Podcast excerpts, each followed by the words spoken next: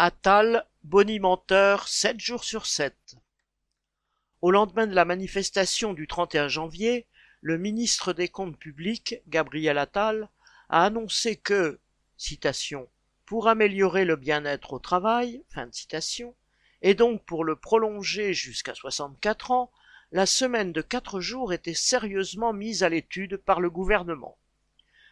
Après cette entrée aguicheuse, le plat ne pouvait que rester sur l'estomac. Attal annonçait qu'allait être expérimentée dans des services publics une semaine de 36 heures bouclée en quatre jours. Cela représente donc une augmentation par rapport à la semaine de 35 heures inscrite actuellement au Code du travail.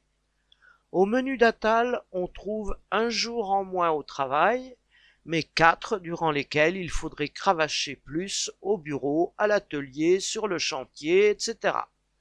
Ces gens-là ont quand même une drôle de notion du bien-être au travail, à croire que s'ils maîtrisent bien ce qu'est le bien-être, ils ignorent ce qu'est le travail.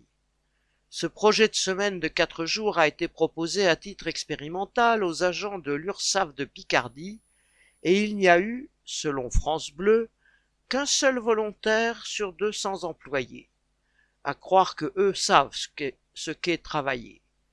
On ne sait pas quel cabinet conseil a imaginé cette idée fabuleuse de faire passer une augmentation du temps de travail pour une avancée sociale, ni combien il a été payé pour cela, mais l'idée est dans la même veine que celle d'avoir érigé la réforme des retraites de Macron en modèle de justice. Boris Savin